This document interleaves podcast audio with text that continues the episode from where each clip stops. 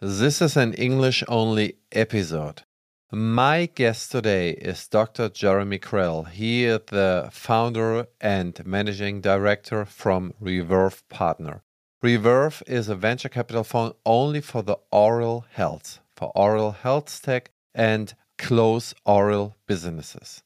It's very interesting to talk with Jeremy about why he uh, create a fund, why there is a big need for a fund, why there isn't a fund yet for the oral health industry. He and his 75 people team receive around 300 decks of startups a year. And there are so many companies worldwide in Asia, in South America, in Europe, in the United States who create startups in the oral dental health business. So, how do he decide which business they uh, are trying to fund? How do they decide which business is the most prospective business? What are the dental trends?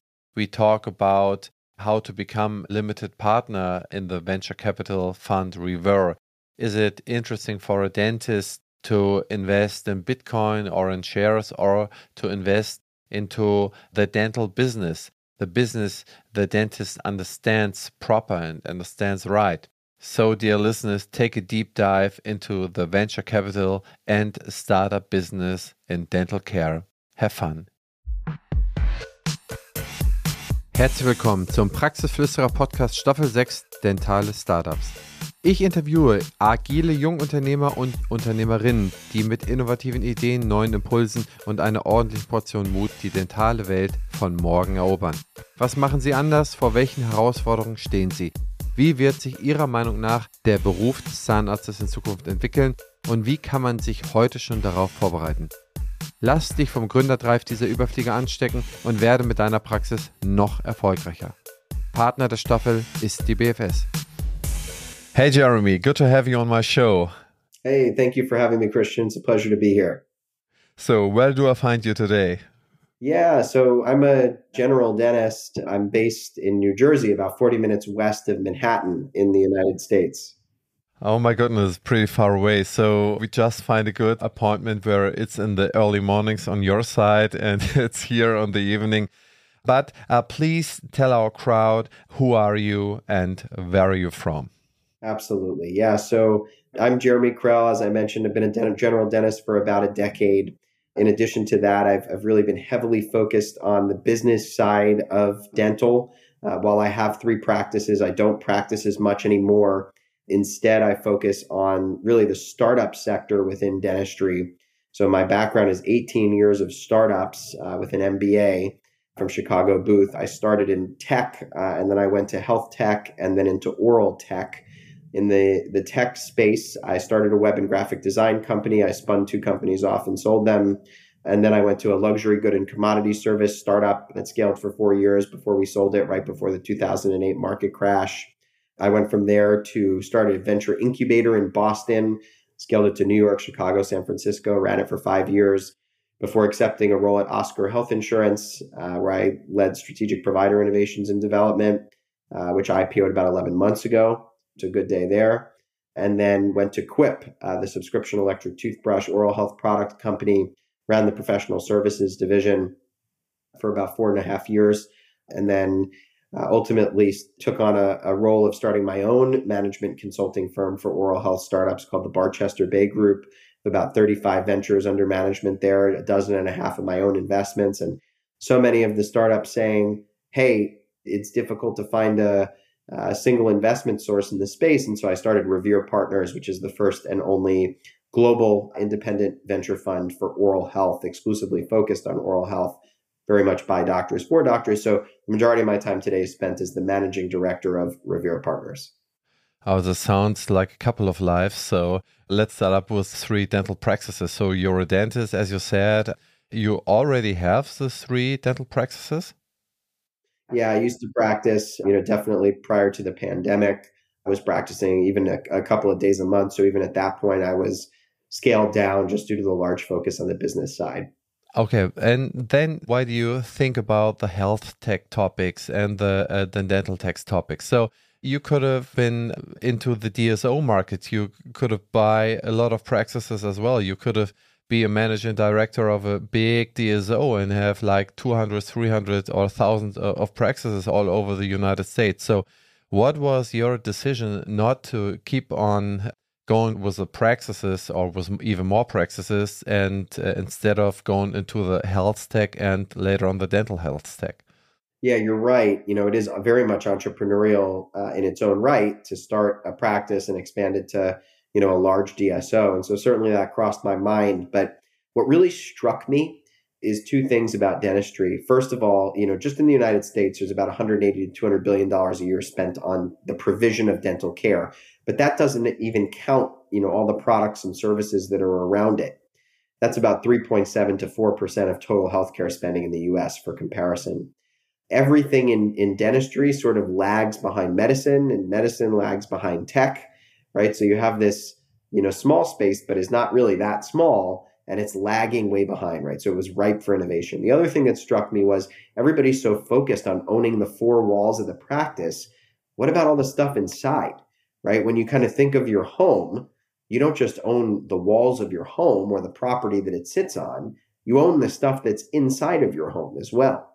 And we don't really do that in dentistry. And so that was something that, you know, to me was a big open opportunity. Okay. I got it. So you said you're in the MBA. So you make your MBA in what kind of program uh, did you visit?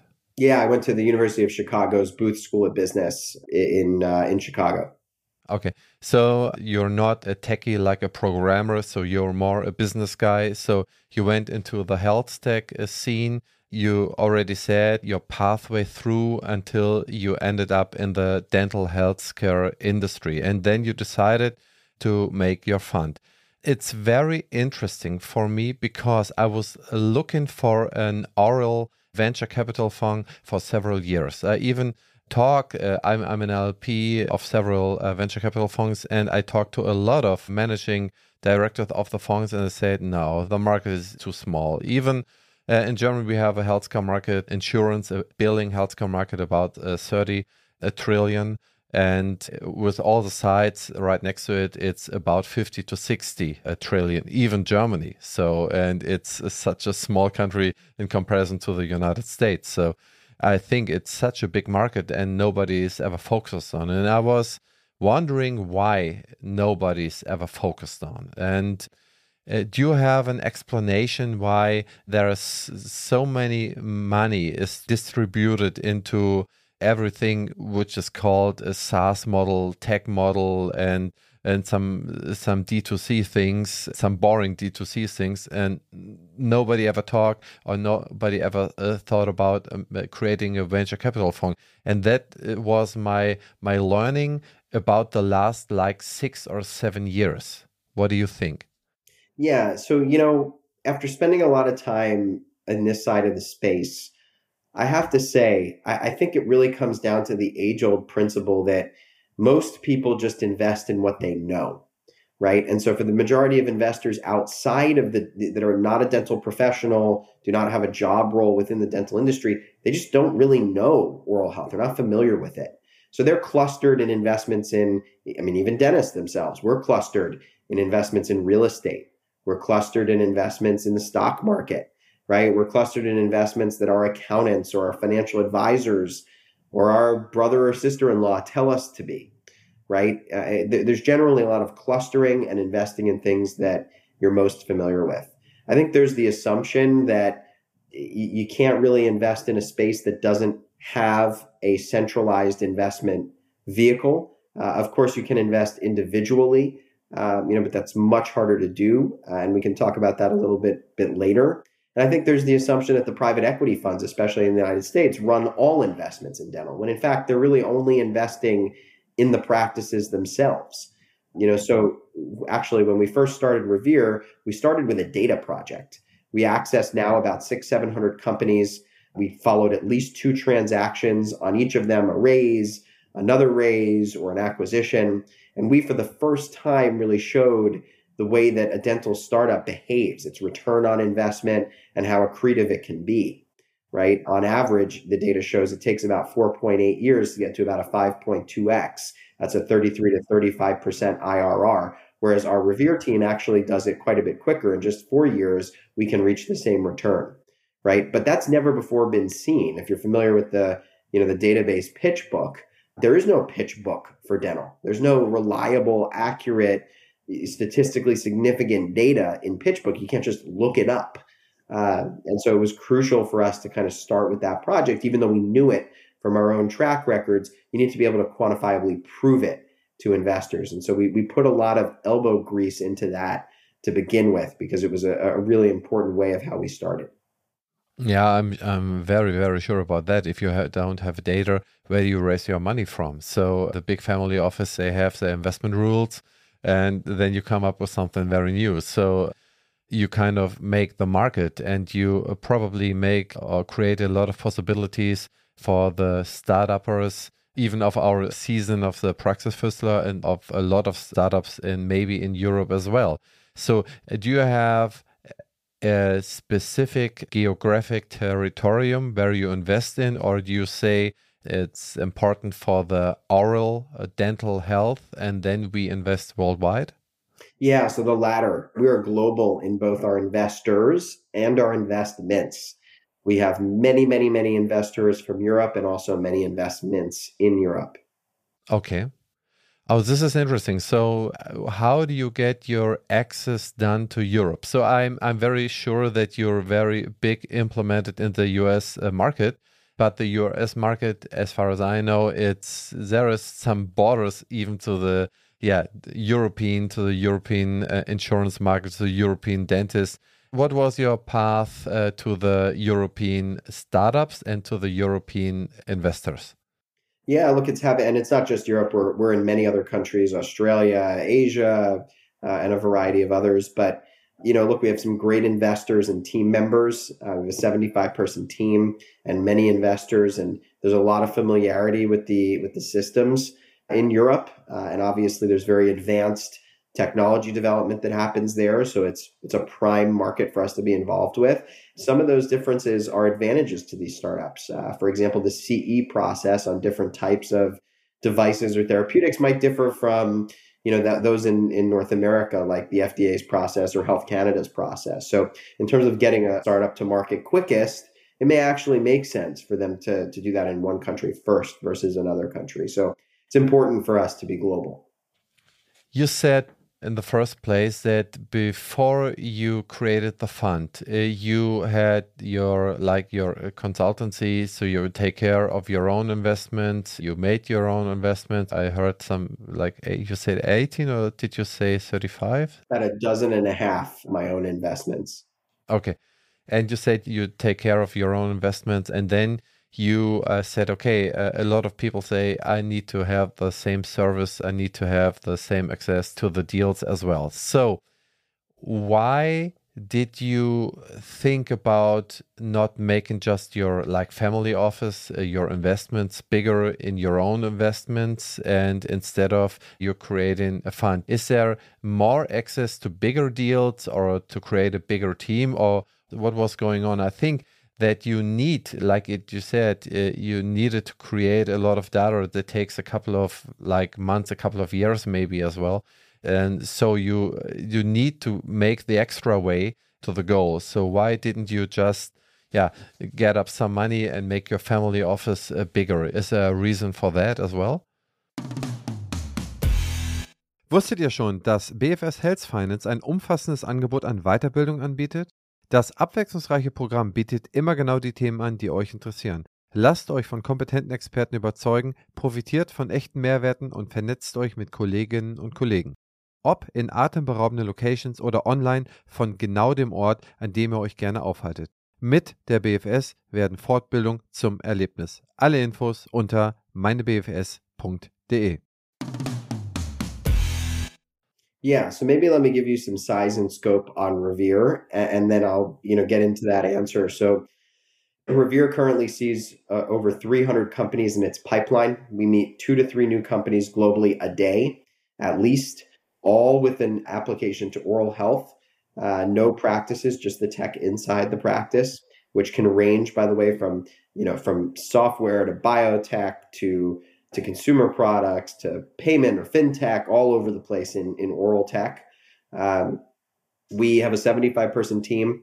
Uh, we invest in three to five companies a quarter. We have 15 startups in our portfolio, soon to be 18. We have one that's been acquired. Um, the, the main reason I tell you this is because it is far safer to invest through basically the machine that we've built uh, than it is to to invest on my own, right? And that's really why we do it. And I say that for a few reasons. The amount of deal sourcing that needs to be done, right? Individually, I can look at it, you know, one, two, three, you know, startups in a particular category. But as custom shoppers, just think about what you do on the internet before you buy something or in a store in an aisle right? Your custom shopping, this Revere can look at 8, 10, 12, you know, competitive or comparable cases and help you get the best deal. It can diligence, right? While while I can diligence fairly well on my own because I'm I'm fairly savvy in doing this from from years of experience, most are not. And on top of that, this function does it far better and inclusive of far many more perspectives than I can. Our team of 75 are, are leaders, renowned leaders from all over the dental industry manufacturers, distributors, insurers, DSOs, labs, you know, you name it, experts from all different areas. We have a 26 point diligence process. There's no way I can personally go that deep on every deal. I just don't have the resources or the bandwidth. And then deploying the capital, the, the fund is able to deploy it in an agile capacity. It gets the early deals because of the brand recognition. It gets VC terms, the discounts, the guaranteed allocations, the caps, the the interest, whatever are the the deal terms, it definitely gets you know far better deal terms than an individual will. And then last but not least, it can support the startups or de-risk them post-investment. Revere's built this ecosystem of different support services from executive recruitment to executive coaching, DSO pilots, VC co-investors, to industrial designers, to regulatory infrastructure, to to integrations into the major practice management systems. I mean, it offers a, a swath of, of different support services. You know, whereas individually, I could give them my feedback clinically. I can make a couple introductions for them, uh, but there's no way that I can do the job of a machine, right? Revere also has built this proprietary tech stack that helps to match these deals and score these deals and make investment decisions based on the data that we've assembled there's no way I could do that individually, right? I'd be going off of bias or off of what I know personally. And so, you know, for me, it made so much more sense to be investing through a centralized platform that's going to de risk my investment. Yeah, absolutely. I got it. I think it's even kind of more diverse investment. So you're maybe focused on that, what you see uh, around your context you had. And now when you when you go out into other countries, you have other experts on the team, you have other experts on the table who got their part on the cap table as well, who got their interests the same combined interest to you. I think that might help a lot to multiply yeah the outcome and reduce the risk. So kind of a diversification, yeah, to get the right people onto your team. Uh, so, what kind of deals are you looking for? So, what kind of size deals are you looking at? Yes, there can really be a range. You know, we are open doors to any deal, you know, in dental. We'll take a look at anything so that we know that we have the best. But say we invest the majority in Series A stage startups, about 45%. Uh, we do about 20, 25% in seed and 20, 25% in post Series A or follow on investments, and then less than 5%, 10% in anything else. So the majority are growth stage, you know, companies that have they tend, you know, they don't all have revenue. You know, of course, they don't all necessarily have a completely finished product. Maybe it's an MVP or a prototype, but the vast majority do have revenue, users, a prototype, right? Uh, obviously, that's you know really attractive from a return profile to our to our investors, and our job is, of course, to make the best investment for our investors. But the, the types of startups can really, really range over the categories that I mentioned before. Anything with, within dental, and we see so much inside of tech and SaaS. There's AI, there's patient engagement, you know, in, and more inside of biotech. We could have 3D printers, we could have aligners, all kinds of things. Uh, inside consumer products, up up market premium products, hygiene products, inside of fintech, paytech, there's different financing models, different revenue cycle management models, payment processors. There's so many, so many different great ideas out there. Uh, it's our job to find the best ones and the ones that will implement properly in the in the practice and execute on their vision. Okay. So is there a kind of a, a, dollar or euro amount? Would you say this is a maximum case for your investment, or uh, what are the propositions? Yeah, so there isn't a specific dollar amount because it can very much vary by the opportunity. I'd say, you know, look, we're you know, we can lead rounds and we do lead rounds. More often than not, we are more of a, a strategic investor within the round. You know, our, our first check could be, you know, somewhere in the in the half a million, you know, ballpark. And our and then we help the startups 6, 12, 18 months is their next round. And we look to make, you know, say a 1.25, 1.5 million dollar investment. These are, you know, random benchmark numbers. The numbers can be lower, they can be much higher you know, and, and definitely vary by stage of the company and type of the startup. For example, a seed stage, you know, biotech company is very, very different from a series A stage software company. So we treat these differently internally so that we hit the right investment timelines and return profiles for each startup. So where do your deals mostly come from? Is it the United States? Is it Europe? Is it Asia? What region are the most, you say, around uh, the 300 decks in the year? So, uh, where are the most decks come from? Yeah, I would say they're, you know, they're the most are in the United States, or at least trying to access the US market as a, regardless of where the company is based, as a primary objective. I think the US has a pretty mature dental market. Uh, there's certainly a lot of spending on products and services in dental outside of just the provision of care. And it's a pretty fertile ground for startups. So I would say that the majority either come from the US or, as a primary focus, want to access the US market. But we definitely see a, a large number of startups coming from, from different countries globally. It's quite common. And many want to just operate in their country or in their continent. And that's okay too. For example, we have an investment in a company in Brazil, and they operate just in Brazil. Mm-hmm. Okay. What are the main topics where your decks from? Is it ortho? Is it digital?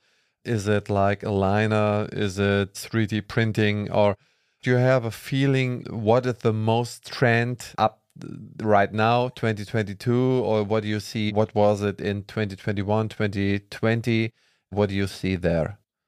yeah, it's good to kind of pair these two questions together because they want they correlate with one another. And in other words, the deals that we see tend to correlate with the trends. I would say high high level, you know, per the buckets that I gave before. I, software probably is the slight majority, or you know, I'd say slight to medium majority to the other buckets, which are the rest pretty even between software, biotech, consumer products, fintech, access to care, slash prevention and oral systemic health links. You know those six buckets are equally you know tend to be equally around 15 20% a piece of what we see. I would say at this current moment the software startups you know probably have the majority. To talk about trends a little bit which will you know shed some additional light on that area things that are hot right now in dental uh, or dental tech definitely everything ortho. Everything ortho is is is gold in dentistry. Have the patients extremely interested in it, providers, both the specialists and the general practitioners interested in providing it. So everything ortho from the aligners to the to the brackets and innovations around them to software platforms that help to you know design the aesthetics and help take the the complexities of the treatment planning and case acceptance process off the doctor's shoulders to the to how to afford it and access it everything in the ortho continuum is very very hot software as a service that generates reliable patient flow or revenue to the office, which generally are patient engagement services. Uh, but those that can, you know, really be proven and those that have business models that stand behind delivering value to the practice first are very, very hot. Uh, a practice is willing to spend money on something that will clearly generate it more, more patients or more dollars. So, for example, you know, I think in the US at this point, you know, kind of live chat has become a no brainer. right? You know, the the idea of having a website is old now, right? The idea of spending on, you know, marketing dollars to drive patients to your website is also, you know, aged. Now, you know, the focus is on conversion rate optimization. How can I put things on my website to take that online traffic and convert it into people in my practice? So anything along that spectrum is hot. The I would call it the biometric or in general microbiome space is pretty hot.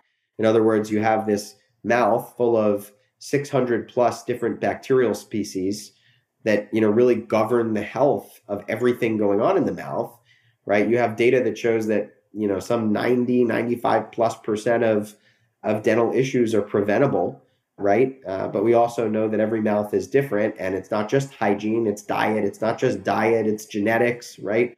So you come down to this mic, the, the environment in the mouth. And so the ability to educate and create awareness among consumers that there are things in your mouth that are levers to control your health. The idea of truly diagnosing who are the bad actors of these 600 players and are they out of proportion? Are they are they out of management? And then lastly, how do we therapeutically how do we deal with that in a customized you know personalized medicine type of way how do we look at those bad actors and put them in check in a way that makes sense for your mouth so that spectrum is is very very hot so you know everything scanner and aesthetic and digital um, which kind of fit together uh, are, are very very hot how can we make scanners more affordable how can we scan more teeth more quickly so that everybody sort of has a blueprint of their mouth how can we be planning what you want to do on those teeth, crowns or implants or anything else? How can we plan that more accurately? You know, and, and how can we send it to mills and and do it chairside? Those things are, are very very hot as well. So these these are just a, just a few. Oh, very interesting. I think especially the environment of the mouse, the 600 bacteria. I'm reading articles about that since years, and there are for diabetes there are a couple of bacteria which create or which helps diabetes to get through and so many things what you can bring the dentist in a better position for the patient to become a good diagnostic doctor for the complete health and i think this is just the beginning that the dentist become even more important doctor for the complete human in diagnosis and in helping them to make the right treatments and i think this field is close to less operated uh, yet because I, I I'm not quite sure if I'm right. I think that not the half of them, not even 50% of the 600 bacteria is very well known. So first of all, you need to learn a lot of the bacteria and you need to learn how to handle, how to treat, and what happens if you put them out, if you put them put them out of the mouth, if you starve them out, or something like that. So there is, I think that's a very interesting field. Do you have already investment in that chapter? We do actually. One company which was acquired, Brickbuilt, a Boston-based company that is a direct therapeutic and you know sort of a probiotic for the mouth. So it tells you, you know, what bacteria are there and doing bad things, and then, you know, provides a solution to put them back in check is one investment. And we're certainly looking at several others uh, into that space. It is a very tough, you know, definitely a very important space, a tougher one because there are, you know, there's deep science, you know, behind it, but one that is is incredibly important. And you're right. You know, oral systemic health links are becoming much more popular and are definitely ripe for innovation. This idea of you know, even at the professional level, how do we as dentists, hygienists, and I know the it's a little different, you know, per country and the way that the health systems work, and it's a little different the way that the dental roles are, allo- you know, and job responsibilities are allocated. But overall, how do we become instead of a you know, dentists are a specialist, and you know, the specialties that we have in dentistry are almost a subspecialty of healthcare. How do we become part of the primary care of healthcare? And that is certainly something that, that we mean, we need to move closer to as a profession because the research, you know, the, the links to to your heart and cardiac health, the links to your to your brain, you know, and, and different conditions like Alzheimer's, the links to other systemic diseases like diabetes. I mean, th- there are many, many links uh, that you know bad bacteria like P. gingivalis are playing a critical role in. And we're only going to be able to understand that and diagnose that and treat that if we invest in it. Yeah. I think it maybe becomes the most important part of health maybe in future it's the longevity. So you, as you said the alzheimer's the cardiovascular diseases. I read a, a study here in germany. They opened up uh, older people and uh, they found so many uh, dental bacteria close to the heart with strokes of not even old people like uh, 65 70 people in the year of. So i think the topic longevity and to prevent healthy, long life, the treatment of the teeth and the, your gum and your mouth room, your room in the mouth, uh, it, it becomes so much more important. So it's not even about nice looking, aligned and white teeth. It becomes a more deepened meaning that you can last long than more than 90 or even 100 years, not just with your teeth, but in a, in a healthy way. And this is uh, probably the job of the dentist in future. I definitely hope so that this will become the job of dental practitioners in future. Praxismanagerin mit IHK-Zertifikat. Ein bewährter Lehrgang im neuen Hybridformat. Unsere theoretischen Inhalte werden in den ersten acht Wochen online bei freier Zeitanteilung vermittelt. Weil manche Inhalte allerdings in Präsenz am besten vermittelt werden können, geht es nach der Online-Phase an sechs aufeinanderfolgenden Tagen im schönen Schloss Wolfsbrunn weiter. Am letzten Tag wird vor Ort die IHK-Prüfung abgenommen. Lehrgangsstart ist im September 22. Die detaillierten Inhalte, die Termine und die Anmeldemöglichkeiten finden Sie unter www.opti-pm.de. Sichern Sie sich jetzt noch einen der begehrten Teilnehmerplätze für 2022. Absolutely. No, I, I think it will. We just have to, you know, layer that support in there for them. Yeah. So it, it's very good that you created the fund to help these companies to start up working. And we looked on the one hand side where you invest in. On on the other hand side, of course, like a venture capital fund used to be, you have like family offices, you have like dentists, you have like other people who invest in the fund. So how does that happen? So you need a couple of millions to bring the money to the companies, and where do you got the money from, and how is the process to invest into your firm? Is it even possible for a normal guy like me or like other people in Germany to become part of the Revere Limited Partner team? Would you please tell me about this? Yeah, we have LPs from from across Europe, so we would, you know, love to have additional investors from that region. It, it's actually a pretty straightforward process. So a little bit about our fund structure. We have a unique structure called the rolling fund that we created uh, because we think it pairs well with the developing investment landscape in dentistry. So the way that it works is on a subscription basis.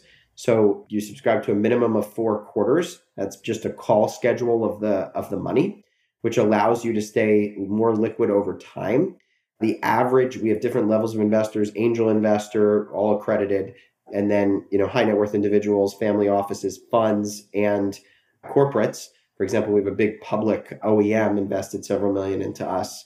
So we have investors at all different levels. Uh, on this quarterly basis they subscribe say for example $25000 a quarter for four quarters right? They like that because they stay more liquid over time rather than giving $100000 up front in addition, they get more diversified. We invest in three to five companies a quarter. Us as the general partners have better management over supply and demand so that we, you know, we don't face like many funds, you have to invest X amount of money by X date, which often leads to perverse incentives like making hasty deals. We don't have that scenario. So we, our LPs tend to like that. And in addition, we stay open. So as new people like yourselves are finding out about this opportunity, you can invest right? Unlike a traditional VC fund, which would have closed in our first 6, 12, 18 months of fundraising, and you wouldn't be able to get in. Now you can get in. Uh, given our, our, our, fund structure, you can enter in any quarter. So we have a, a typical VC fee structure, a 2 and 20, 2% management fee. What that means is it comes off the front of the investment. It helps us fuel the growth of business. Uh, and then the 20% carried interest. Uh, what that means is, and we actually have a very investor friendly approach to that, which is all investors have to be paid back their retrospective and prospective commitments. And then we assess the carried interest, meaning after they've been paid back all their money, we split the profits 80 20. Uh, so that is the, the typical fund structure, and it's fairly easy to get started. It involves reaching out to us, and uh, you know we can provide you a custom link. We do everything online, all through our online dashboard. So the process you can you can follow online, your banking you can follow online, all the investments we can make and your pro rata share of them, or anything that happens with those companies, you have complete visibility at all times. Okay. So is there kind of a minimum invest you need to make as an LP? So the only hard minimum we have are the four quarters uh, minimum. Besides that, we really try to work with people. But the average angel investor is about $25,000 for four quarters or more. The average high net worth individual is about $50,000 for five quarters or more. The average family office is maybe half a million to three million in total subscription. So it can vary. It can vary below, it can vary above you know, if people have a different idea, I encourage them to, to reach out, you know, with, with whatever, you know, monetary figure fits their financial budget, because we'd rather you stay with us, you know, over time and get more diversified. Yeah, I checked your website before and I talked to your very nice CFO, Dave. He's a great guy, by the way. He's very competent. I asked him a lot of questions.